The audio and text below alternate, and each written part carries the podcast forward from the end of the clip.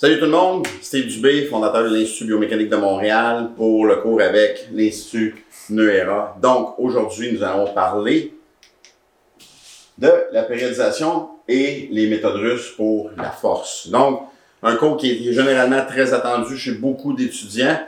La, périodisation russe, en fait, euh, date pas de, de, 1980, donc on parle d'une euh, périodisation qui date de quand même il y a quelques années et euh, qui est, à mon avis, une des méthodes les plus efficaces pour le développement de la force. Donc, on appelle ça la périodisation de blocs avancés. On peut avoir une périodisation de blocs euh, de base pour commencer, pour euh, comprendre un peu le principe. Aujourd'hui, vous allez avoir le cours sur la périodisation de blocs qui est un petit peu plus avancé. Comme j'ai déjà dit dans des cours euh, précédents, si vous avez des questions, vous pouvez toujours nous rejoindre sans problème. Je devrais être capable de répondre à vos questions et ça va me faire plaisir. Donc, sans plus tarder, la périodisation est originaire de la Russie après les Olympiques de 1956. Donc, si on regarde le petit historique ici, 1956, deux facteurs étaient particulièrement en vogue en Russie à ce moment-là. Le gaz, est le système d'adaptation général, et la planification à long terme, qui, on remarque ici, un plan sur cinq ans. Donc, d'emblée, j'aimerais vous dire que si vous voulez périodiser un athlète, peu importe c'est quoi le sport, vous allez avoir besoin de minimalement cinq ans pour monter un athlète qui devrait se rendre à des championnats du monde olympiques ou championnats euh, dans, dans un pays ou dans un championnat de calibre international, ça va prendre un bon cinq ans. Ça ne veut pas dire, par contre, que vous ne devez pas périodiser pour faire des compétitions annuelles.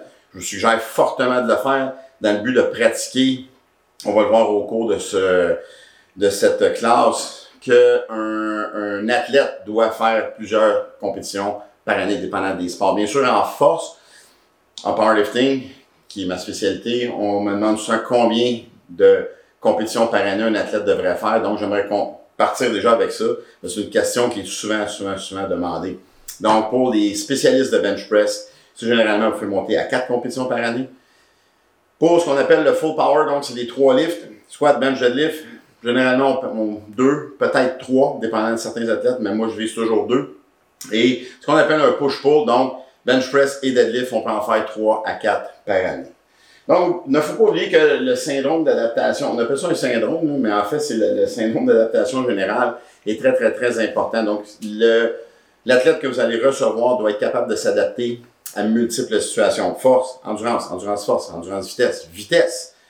On doit travailler aussi le système métabolique, qui est une chose qui est très, très, très oubliée. Euh, en force, ça ne veut pas dire vous embarquer dans une classe de CrossFit.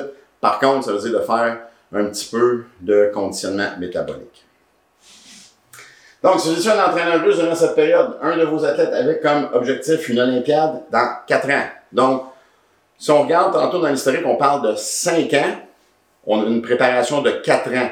Le syndrome d'adaptation générale, généralement, on l'utilise pour la première année. Et les quatre prochaines années, donc, sont orientées spécifiquement pour le développement de la force. on parle des Olympiques ici, mais on peut parler d'un championnat international aussi. Vous aurez besoin d'un plan qui créera un stress, mais sans imposer de dommages au système. On parle de deux systèmes, donc neuromusculaire et, euh, et squelettique. Donc, système neural, faut pas l'endommager, comme j'ai toujours dit, à plusieurs gens, à plusieurs reprises le système nerveux est une belle machine qui se fatigue rapidement, puis les dommages peuvent être permanents si on ne prend pas la récupération qu'on doit prendre. Très, très, très important. Donc, il s'agit alors de bien stresser le système. Par contre, les informations ne sont pas très claires à ce sujet. Il s'agissait plus d'un effet de culture que de science. À ce moment-là, dans les années 50, fin 50, début 60, on appelait stresser le système. Ce qu'on voulait dire, c'est qu'on amenait la fatigue neurale de l'athlète à un point tel qu'il s'entraînait en état de fatigue. La théorie allait comme suit. C'est qu'on disait, si on s'entraîne en état de fatigue, on va être beaucoup plus fort. Ce qui a été prouvé quelques années plus tard que c'était faux. On doit toujours s'entraîner dans une condition qui va être optimale et non maximale. Quand on regarde ici ce que les Russes faisaient à ce moment-là, ils étaient dans une dose maximale à chaque fois. Euh, on travaille aussi avec des pourcentages en Russie. Donc, le pourcentage qui était utilisé pendant plusieurs années pour utiliser, pour créer un stress qui était viable pour le sujet, on parle d'environ 85% du 1RM. Donc, euh, on visait beaucoup plus un, certain volume. Les pratiques du temps auraient exposé qu'un plan sur 4 ans était plus productif qu'un plan à court terme. La tête répondait mieux aux stimuli. Un plan à court terme, par définition, est un plan de 2 ans. Donc, 2 ans, c'est très, très court pour monter un athlète. On augmente la quantité de stress. La, en bon français, le stress management, donc euh, la gestion du stress versus les résultats étaient pas nécessairement à leur summum. La pérennisation de blocs existe car les demandes de perfectionnement dans l'espace sont de plus en plus grandes. Depuis les années 60, les sportifs sont de plus en, fait de, corporellement parlant, anatomiquement parlant, sont beaucoup plus gros, beaucoup plus forts. Neuralement, ils sont beaucoup plus rapides, beaucoup plus endurants et la, charge de travail a augmenté aussi énormément. Donc, la périodisation de blocs nous permet d'utiliser ça euh, beaucoup plus efficacement. Elle a été créée pour briser les plateaux plus rapidement. Souvent, mythe-réalité, réalité-mythe, peu importe comment vous le voyez, c'était, bon, on va briser un plateau, donc si ton squat est, euh, a, plafonné à 200 kg, ce qu'on va faire, c'est qu'on va essayer de travailler avec une surcharge, on va travailler avec beaucoup plus lourd. Tandis que la périodisation de bloc, elle nous a apporté un, phénomène de travail progressif sur 6, 8, 10, 12 semaines pour briser ces plateaux-là avec différents thèmes. J'aime pas vraiment le mot thème, mais vous comprenez ce que je veux dire. C'est qu'on va travailler dans un premier bloc, on va travailler sur la puissance. On va travailler sur la vitesse. On va travailler sur la masse musculaire, la réhabilitation. On va travailler sur le développement de la force. Donc, il y a, des, il y a une forme de thématique à chaque bloc. Plus tard, on va voir comment on sépare les blocs aussi.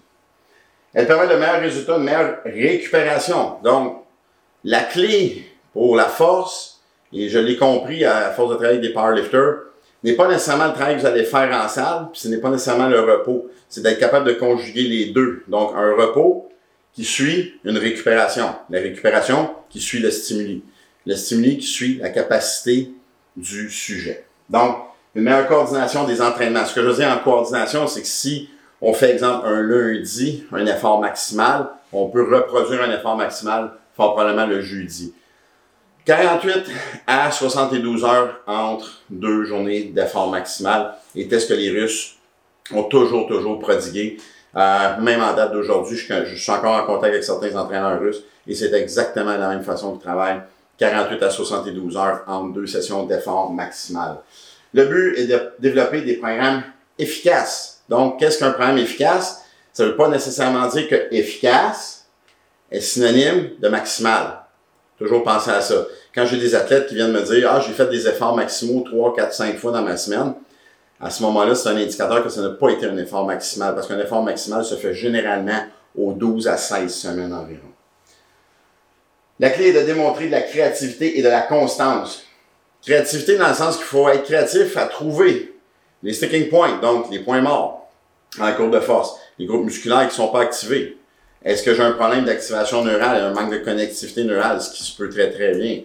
Euh, est-ce que j'ai une fatigue musculaire ou j'ai une fatigue neurale? D'être capable de déterminer le type de fatigue.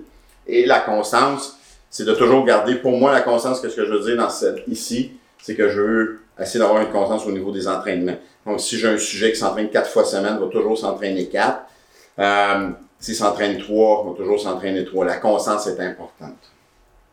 La périodisation linéaire, comme on la connaît, donc celle que, par définition, là où le volume et l'intensité se croisent, donc dans, quand on déplace la courbe vers la droite, on descend le volume et on augmente l'intensité. Donc, l'existant depuis plus de 50 ans a atteint ses limites. Je ne peux pas vous dire qu'ici, ce n'est plus bon qu'on devrait jeter ça au vidange c'est que ce n'est pas nécessairement la meilleure périodisation à faire pour le développement de la force. Car les demandes du sport ont changé énormément depuis les 15-20 dernières années. Donc, depuis les 15 à 20 dernières années, le développement de la force a pris un envol extraordinaire. Euh, on est dans un air où la force est très, très, très populaire et pas juste utilisée pour des concours de powerlifting, de weightlifting, mais utilisée dans plusieurs sports qui sont des dérivés. En CrossFit, on utilise le weightlifting. En strongman, on va utiliser le powerlifting. Les bodybuilders vont utiliser de plus en plus des cycles de force. Donc, la périodisation linéaire, ce qui arrive, c'est que la plupart du temps, c'est qu'on va utiliser un item, qu'on va le laisser tomber au détriment d'un autre. Ce qui est triste, c'est que ça fonctionnait très très bien il y a environ une trentaine d'années. Maintenant, c'est pas que ce n'est plus efficace, mais c'est moins efficace. Voici un tableau avec quoi que je travaille de façon générale. Donc, pour ceux qui désiraient avoir le tableau sous format vide, juste à écrire un issue Nuera, on pourra vous le fournir. Donc, c'est sur Excel. Euh, ceux qui ont euh, qui sont habitués à travailler avec Excel, tout est interchangeable. Donc, vous pouvez modifier en haut ici les phases spécifiques, les calendriers. Donc, ici, c'est un sport que euh, j'ai travaillé très, très, très longtemps dans le domaine. Donc, le football, le football américain. Donc, euh, et non le football européen, communément appelé le soccer. Donc, on parle du football américain, ballon ovale. Alors, ici, j'ai mis ce que je veux explorer, exploiter et développer à travers une année. Donc, explosivité, force maximale, les phases, donc les blocs sont ici. Donc, on peut voir que ma force maximale, quand j'arrive au mois d'avril, donc j'ai un pic qui va se tenir jusqu'au mois de juin environ. Donc, je commence à délaisser tranquillement pour amener ça au minimum pour monter ici vers une phase qui est spécifique en explosivité. Donc, euh, comme vous pouvez voir, phase de préparation, phase de compétition.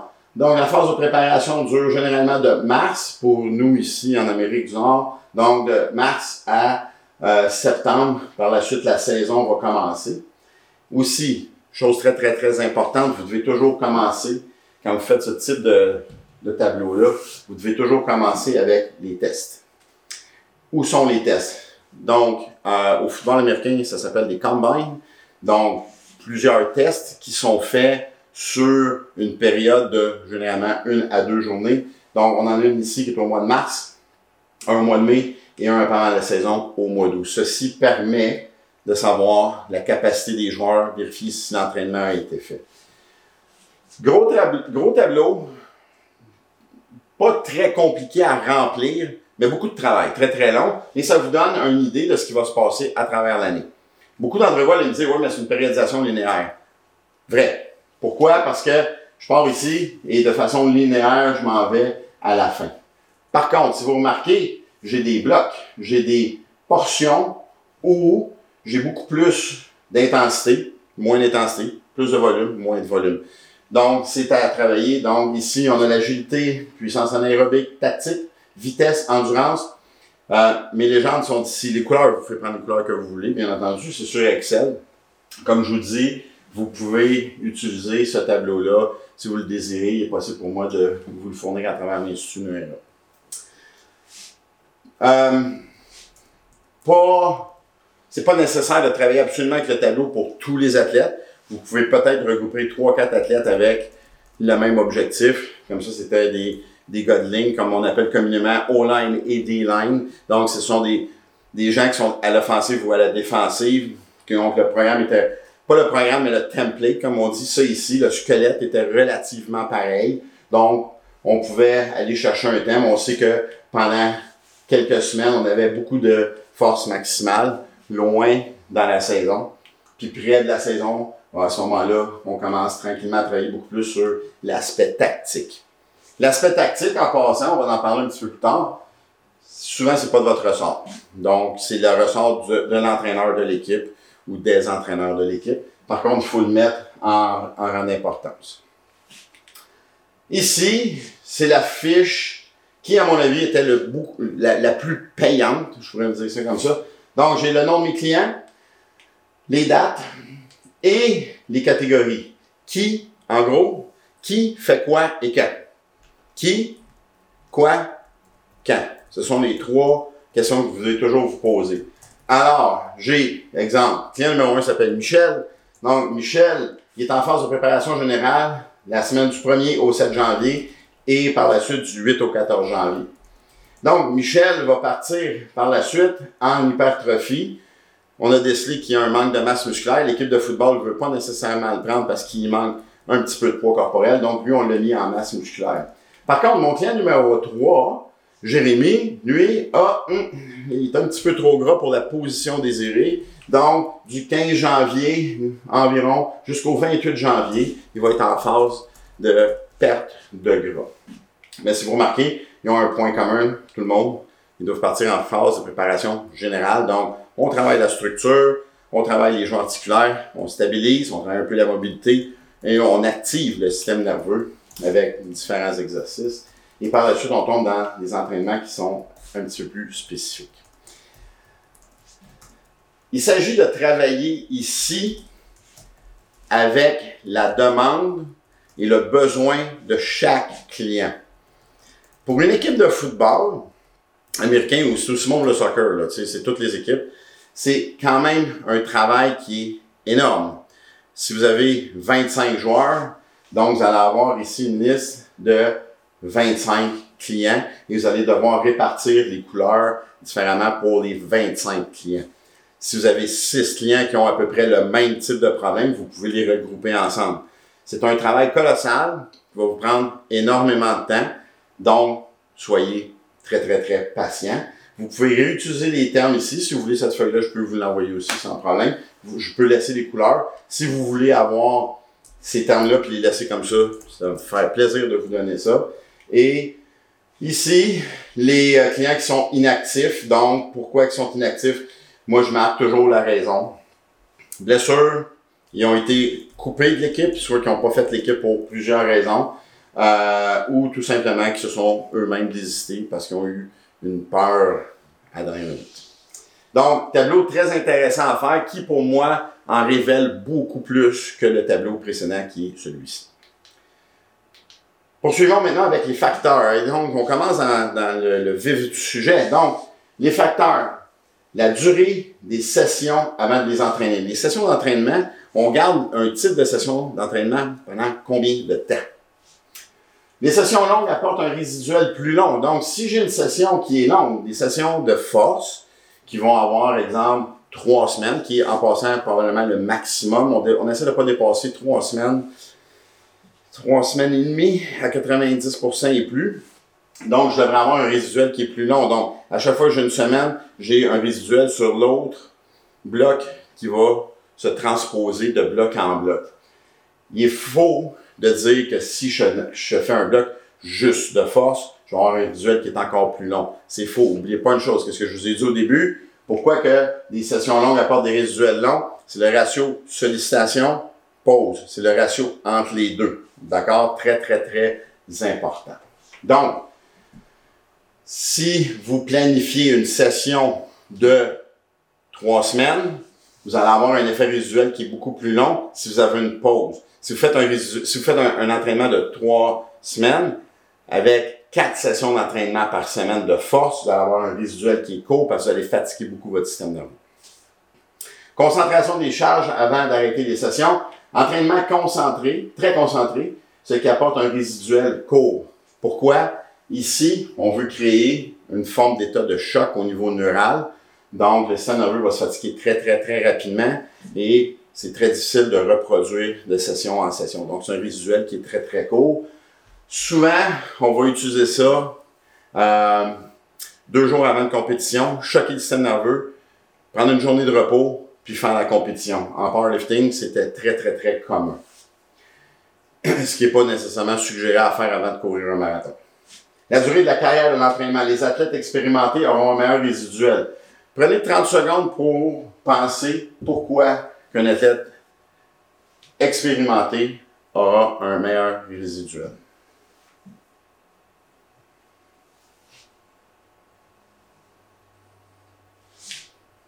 Donc, l'athlète expérimenté est capable de bien utiliser les paramètres de son corps, utiliser les signes de son corps et écouter le coach. Ces trois trucs-là font en sorte que notre athlète expérimenté sait comment dire, OK, là aujourd'hui, c'est assez, je prends une journée off. Donc, je prends une journée où je me retire, puis je prends une journée de repos actif. Comme on dit dans le jargon du métier, nous, ici à Montréal, les jeunes loups veulent toujours se donner et se prouver, ce qui est très, très bien. Par contre, c'est très difficile d'avoir un excellent résiduel.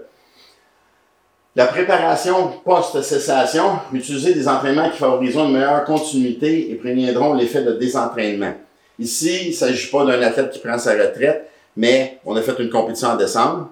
On décide de prendre le mois de janvier en récupération active. Donc, quels seront mes meilleurs euh, types d'entraînement pour prévenir le désentraînement. Donc, est-ce que c'est de la récupération active? Est-ce que je regarde un, un, template, une forme de travail avec un pourcentage euh, coupé? Donc, au lieu de travailler du 80% je travaille du 50, 40% Il s'agit de trouver qu'est-ce qui va faire, euh, en bon français, la job, la meilleure job pour notre client athlète.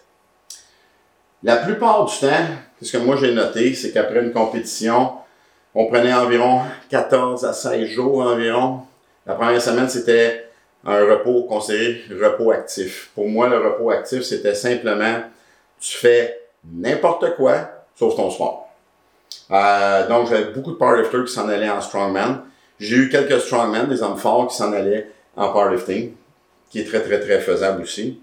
Euh, j'ai eu des athlètes de CrossFit qui délaissaient le CrossFit pour aller faire des Spartan Race et vice-versa, mais on garde une forme d'activité pour prévenir l'effet de, des entraînements. Et le plus important, cibler les habiletés. Habiletés qui apporteront des changements biomécaniques.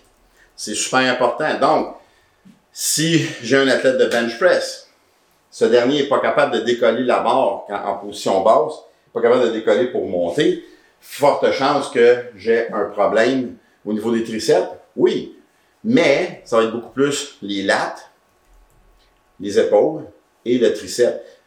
En contrepartie, j'ai de la difficulté à finir le mouvement. Donc, j'arrive ici, on appelle ça un sticking point, puis il reste quelques pouces à faire pour barrer puis raquer notre barre, la remettre dans le rack. À ce moment-là, ici, je travaillerai beaucoup plus mon triceps. Et c'est important de travailler puis de voir qu'est-ce qui fait que mécaniquement, notre client n'est pas capable de terminer un mouvement, partir un mouvement, ou le sticking point est développé à cause de quoi? Manque de force musculaire, manque d'activation neurale, fatigue tout simplement. Les raisons. Par contre, une habileté que j'aime beaucoup travailler, moi j'appelle ça des mouvements fonctionnels. Pour moi, un mouvement fonctionnel est un mouvement qui n'est pas déterminé par un appareil. Donc, où le joint articulaire peut bouger dans les plans sagittales, frontales et transversales, dépendant du mouvement. Donc, si j'ai une habileté à aller chercher, je veux travailler une biomécanique intégrale de mon corps.